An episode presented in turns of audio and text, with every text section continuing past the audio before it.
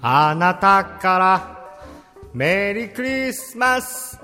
私からメリークリスマス。これはダブル BGM あどっちも BGM ってやつね。ダブル BGM サンタクロース is coming to town なんだこれ。皆さんメリークリスマス。でも今日はねクリスマス感ゼロでいきます。よろしくお願いします。いやちょっとあるかも。20%ぐらい。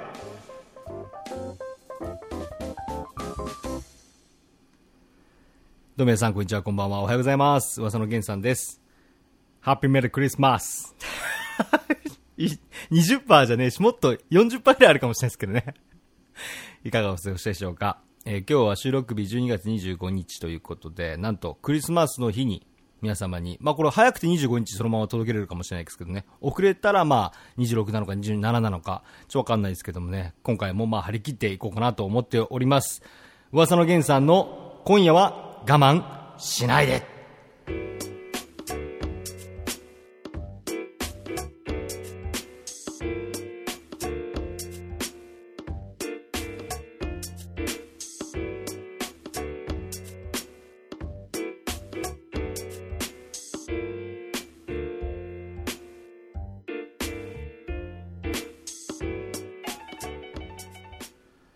改めまして皆さんこんにちはこんばんは。おはようございます。噂の源さんです。噂の源さんの今夜は我慢しないでこちら今回も iTunes ポッドキャストにて皆様にお届けしております。クリスマスしてますか？僕あのまあまあ毎年この時期になるとあクリスマスかってなるじゃないですか。まあ大体12月20日、えー超えたあたりから、まあ、ちょっとずつまああクリスマス近づいてくるなっていう風にまあ、意識無意識のような意識というかあんま意識してないんですけど、まあ、クリスマス世間はクリスマスってことで街もこうさイルミネーションとかさ、ね、こうあるじゃないですか。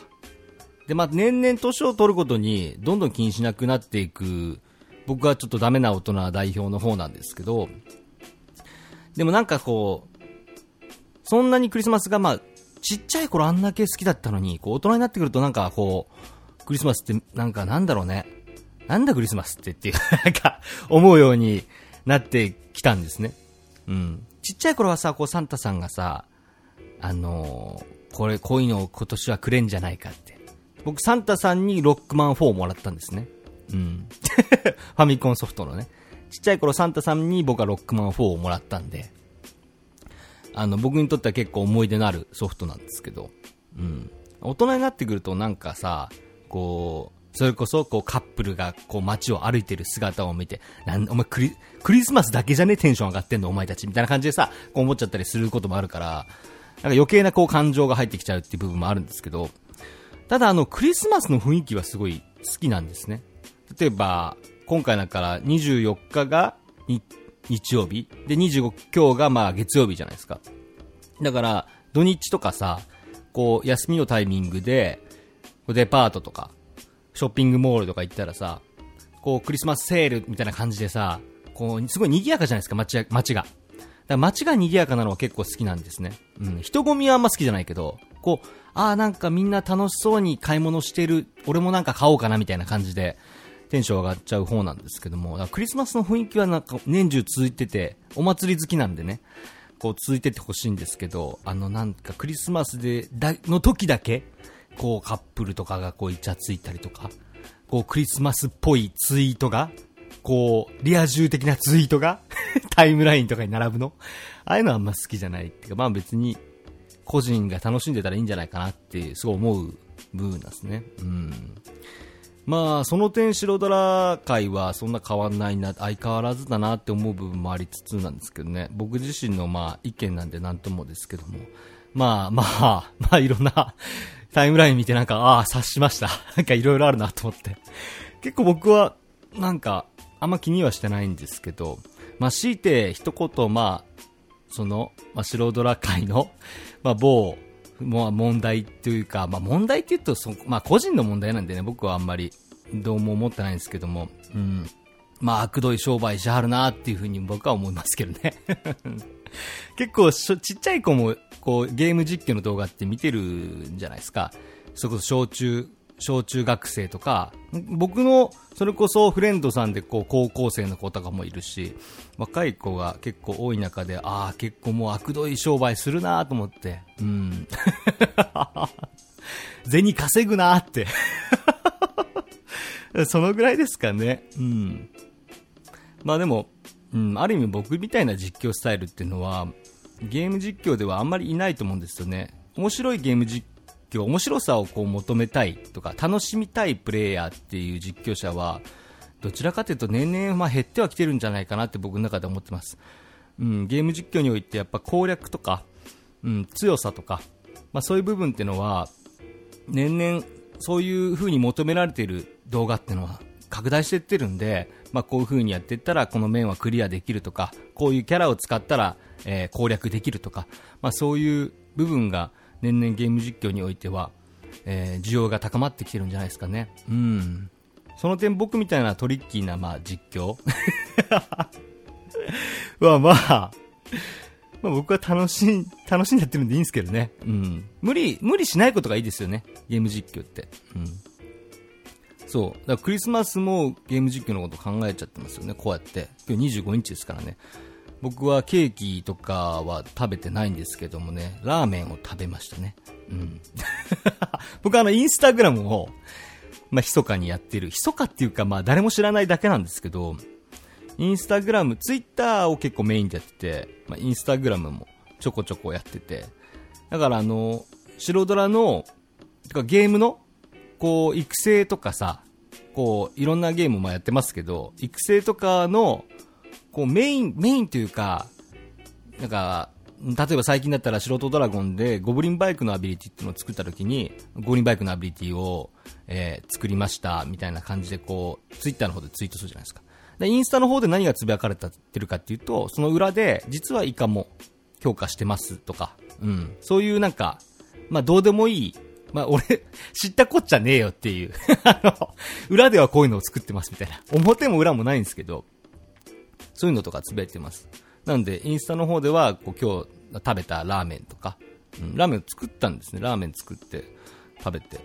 その、まあ、結構ガチなやつをそのラーメンの写真とかをまあインスタで上げたりとかしてますんでね、本当あの、本当に興味ある人だけ、僕の裏、裏、裏じゃないですけど、普通に普段つぶやかないこととかも、まあインスタグラムの方で写真でね、インスタは写真なんで、写真でこうつぶやいて、うん。だ動物の森のハッピーメリークリスマスっていうのも、ツイッターとインスタグラムで両方つぶやいてるんですよ。同じ画像。でも文言、その言葉、コメントがちょっと違ったりとかしてますんで、まあ、もし、もし仮に、そういう部分も楽しんでくれるっていう方がいるなら、あまあ、ぜひフォローしといてください。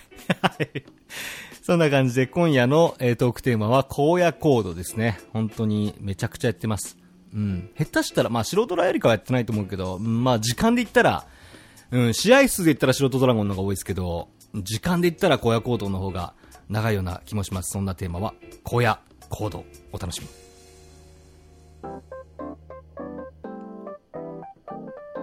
ねえねえ、ポッドキャストって何？噂の源さんの今夜は我慢しないで。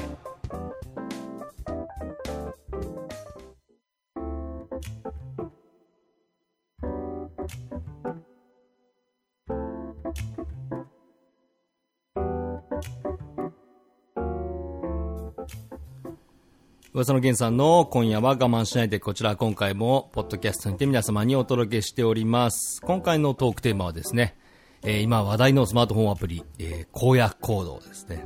まあ、特に日本でですかね、中国日本では、えー、それこそ世界で、えー、1億ダウンロードを突破したらしいですね。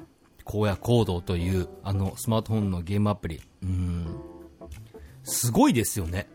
普通に考えて。1億ダウンロードだよ、だって。1億ダウンロードって言ったら、それこそ日本では、パズドラとか、まあ、モンストで1億ダウンロードぐらいいってんのかなどうなんだろ ?1 億もいってるかないってるかあの規模になったら行くか白猫プロジェクトとか。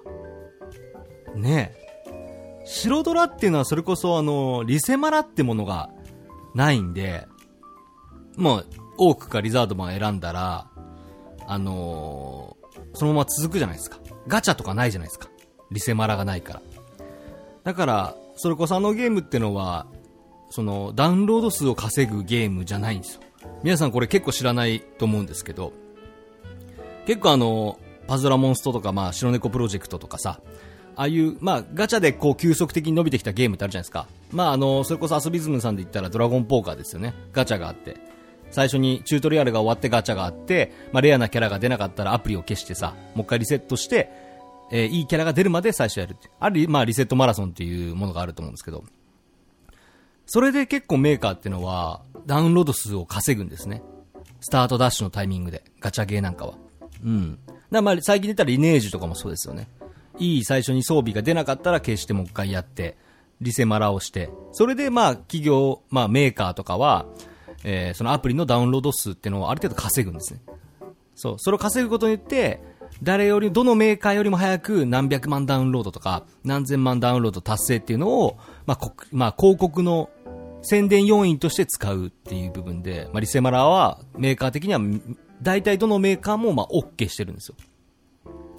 でも、白ドラみたいなゲームっていうのは、まあ、ガチャがない分、ダウンロード数を稼ぐことができないんですね、アプリの。か、まあ、そのリセマラをしないからっていう部分でね。うん。だから、結構その、何百万ダウンロード数突破っていうのが、なかなか、ね、リセマラがない分ね、こう余白がないから。だからガチのダウンロード数なんですよ、あれ。ガチのって言うとおかしいですけど、本当にガチの、うん、本当にやってる人がある程度多いダウンロード数ってことですよね。うん。だから荒野荒野に関してもそうですよね。うん。今回の荒野行動も、リセットマラソンがないから、ガチで1億人ぐらいの人がやってると思うんですよね。まあそれこそ、携帯を2台持ってる人なんかは、どっちもやったりとか、する？荒野行動ってどっちもやったりするかな？まあ、普段やってる用と、まあ違うゲームから繋がってる人たち用とか、まあなんかよくわかんないですけど、だから荒野行動ってそういうゲームなのにもかかわらず、1億ダウンロードを仮に本当にしてるとしたら、まあしてますよね、言ってるんだから。相当すごいなって思いますね。うん。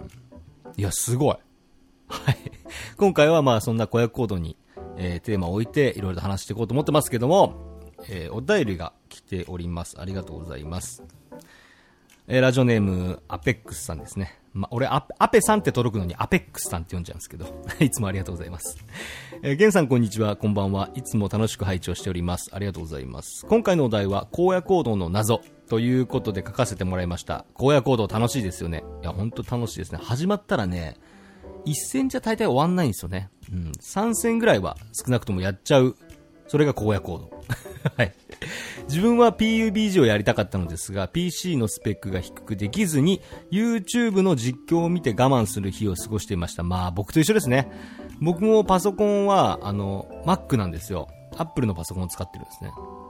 で、PUBG って、まあ、俗に言う今回の、まあ、荒野行動の、まあ、元になったゲームっていうと、まあ、まあ、元になったゲームなんですけど、えーそのパソコンの PUBG、えーはですね、Windows の、じゃないとできないんですね。だから、あのーそれこそ衛星ボーイさんに PUBG やろうよって結構誘ってもらったんですよ。僕もヤストさんも。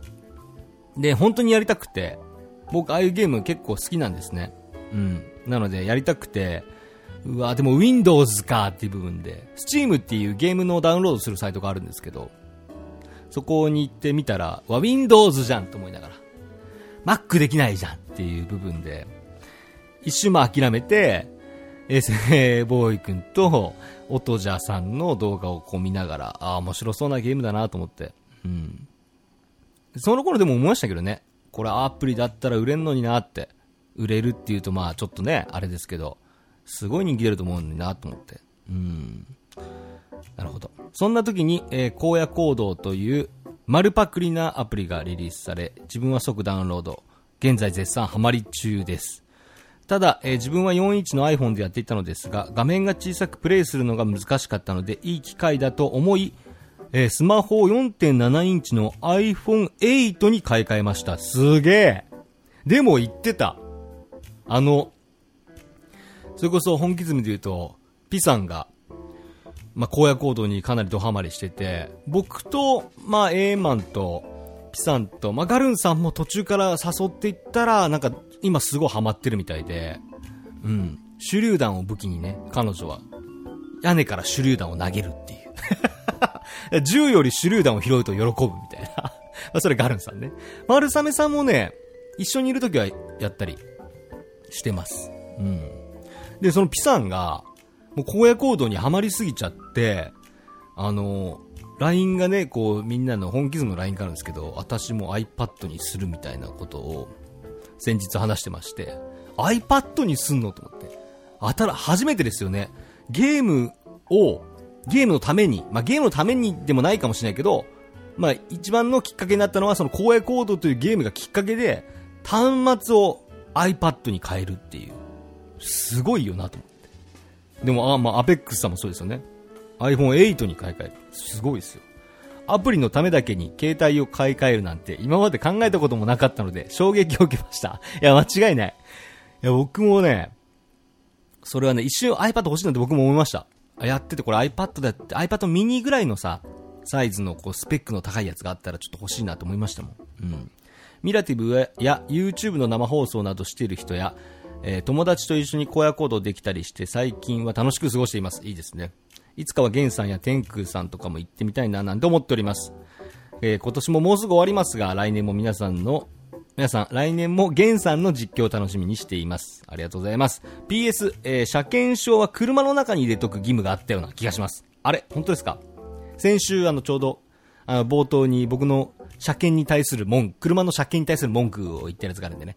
あの、今回、あの、前回の放送聞いてない人は、これを聞いた後に よかったらそっちの動物の森ポケットキャンプの、あの、回も聞いてくださいね。はい。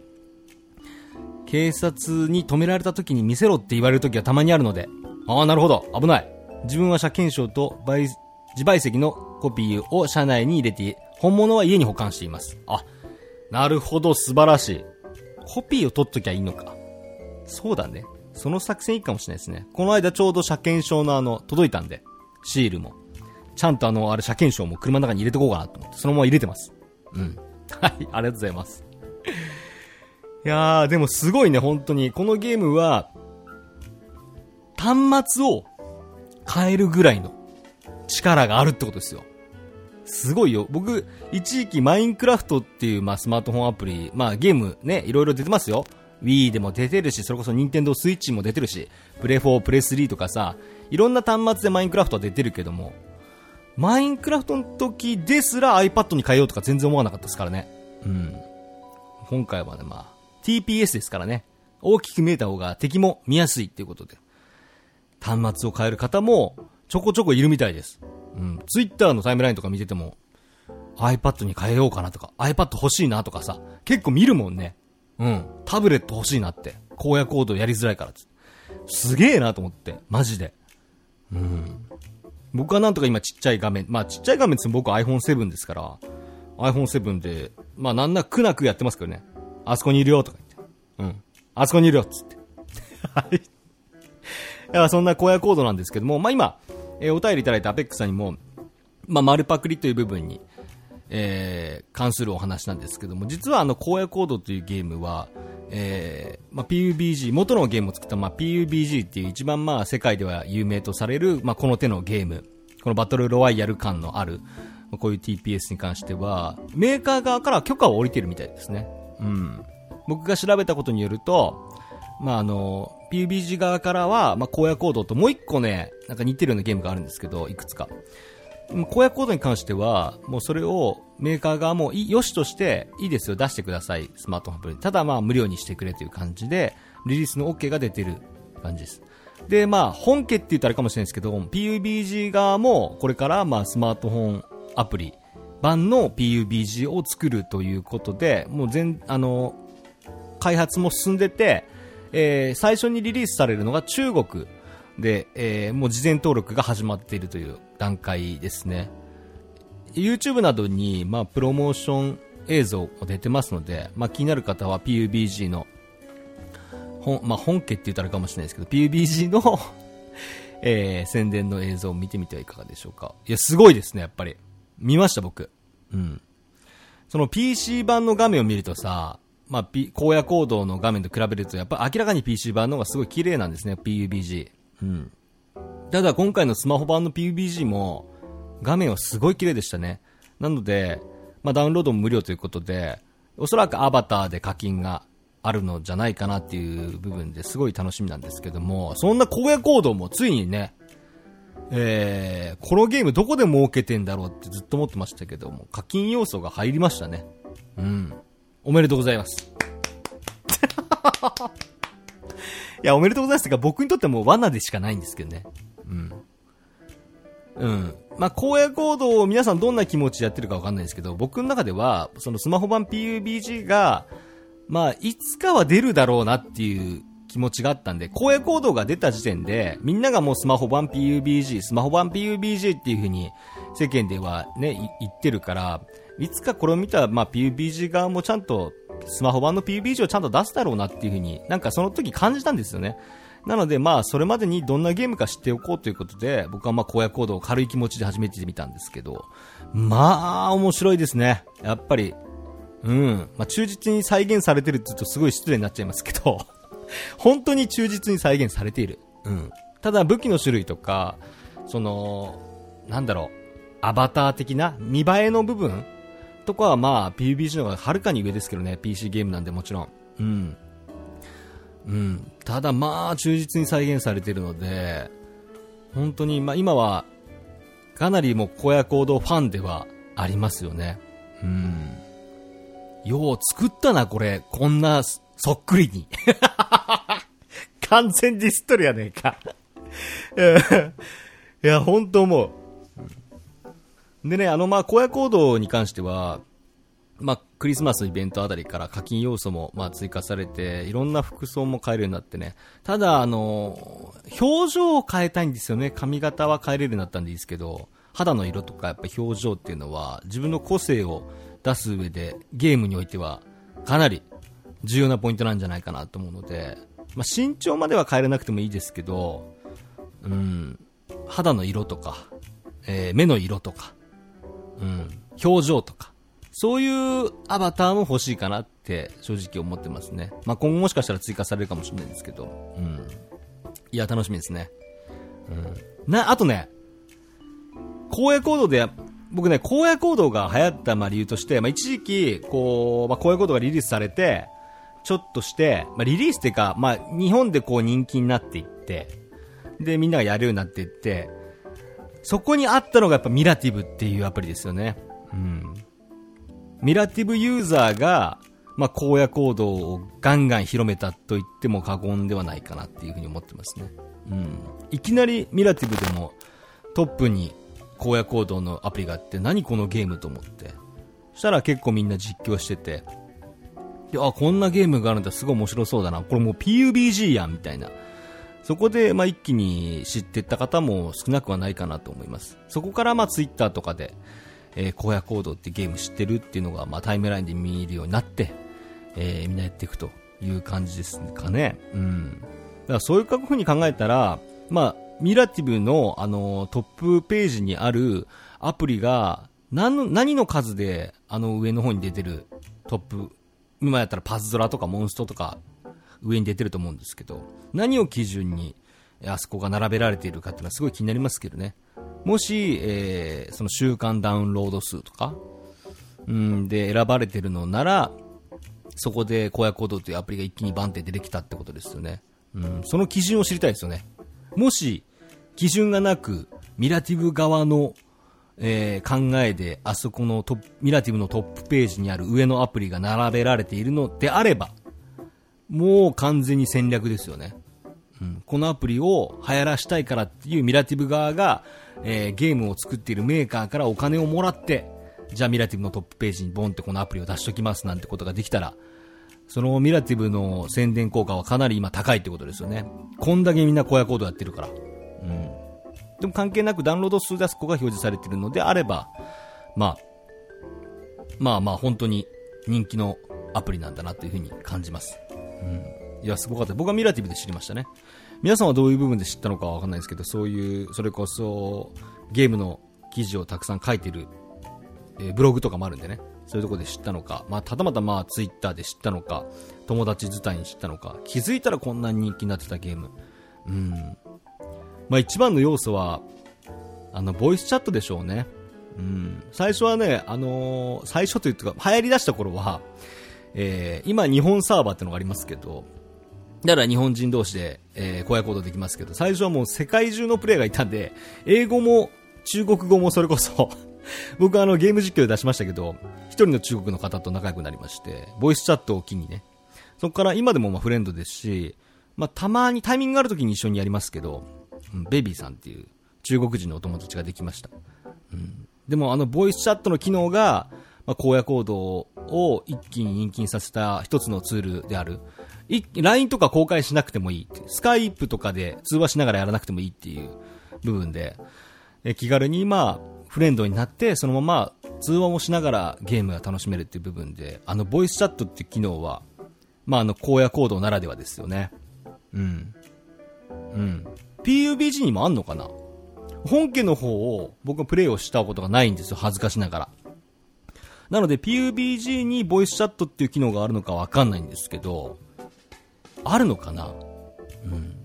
あの、ボイスチャットっていう、ゲーム内にね、ボイスチャットっていう機能が埋め込められてるっていう部分では、すごい画期的なスマートフォンのアプリだなと思いました。うん。あれがね、やっぱりユーザーを伸ばしている一つのキーポイントなんじゃないかなと思ってます。うん。今後これで、まあ、スマートフォン版の、まあ、PUBG が出るわけじゃないですか。まあ、みんな PUBG に行くんですかね？まあ、アプリの完成度次第だろうな。うん。僕もダウンロードして一回プレイしてみます、もちろん。うん。それで、まあ、荒野行動よりも、まあ、自由度が効いて、えー、そこさっき言ったアバターの分とか、そういう機能が追加されていくのであれば、まあ、僕はもう PUBG に移っていこうかなというふうに思ってますけども、うん。あれはね、いろんな意味で、PUBG 側の策略なんじゃないかなって、うん、思います。今回のあのトークテーマが、荒野コードの謎に迫るという、まあ、タイトルになってるんですけども、PUBG 側が、えー荒野行動側に、えーそのゲームを作ってもいいよと、リリースしてもいいよという、まあ、許可を出した段階で、ただ、えー無料で配信してくれっていう、まあ、話があると噂されています。っていうのも、それは何かというと、PUBG 側も、まあ、ある意味 PUBG 版、PUBG のスマホ版を出すことによって、どのような反響があるのかっていうのは、すごく知りたかったと思うんですね。うん。それリリースすることによって、こんなに流行るんだったら、俺らもスマホ版を開発しようかなっていう、ある意味荒野行動は保険で、保険でリリースさせといてみたいな。うん。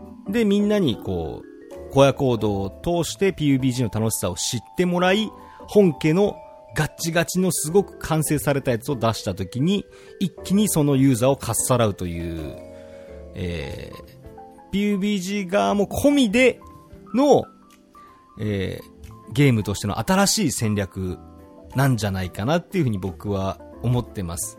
まあいろんな記事を見たり、今回の放送に至るまでいろんな記事を見たり、いろんな情報を見て、えー、今回のこのポッドキャストに僕は望んでるんですけども、僕は、今の段階では、その、荒野行動パクリじゃんとかいう意見もありますけど、正直な一見で言うと、PUBG の運営すげえ賢いなと思ってます。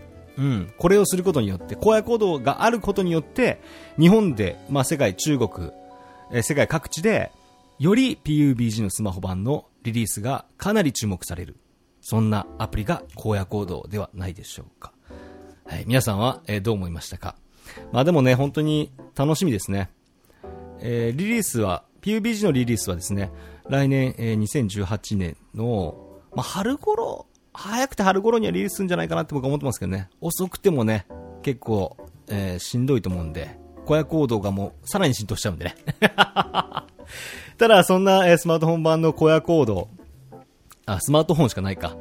え、スマートフォンアプリの荒野行動をやったことがない方はね、ぜひやってみてください。一気に友達も増えますよ。うん。一緒にボイスチャットで、ドンパチドンパチ、やってみてはいかがでしょうかということで今回のテーマは、荒野行動の謎に迫るでした。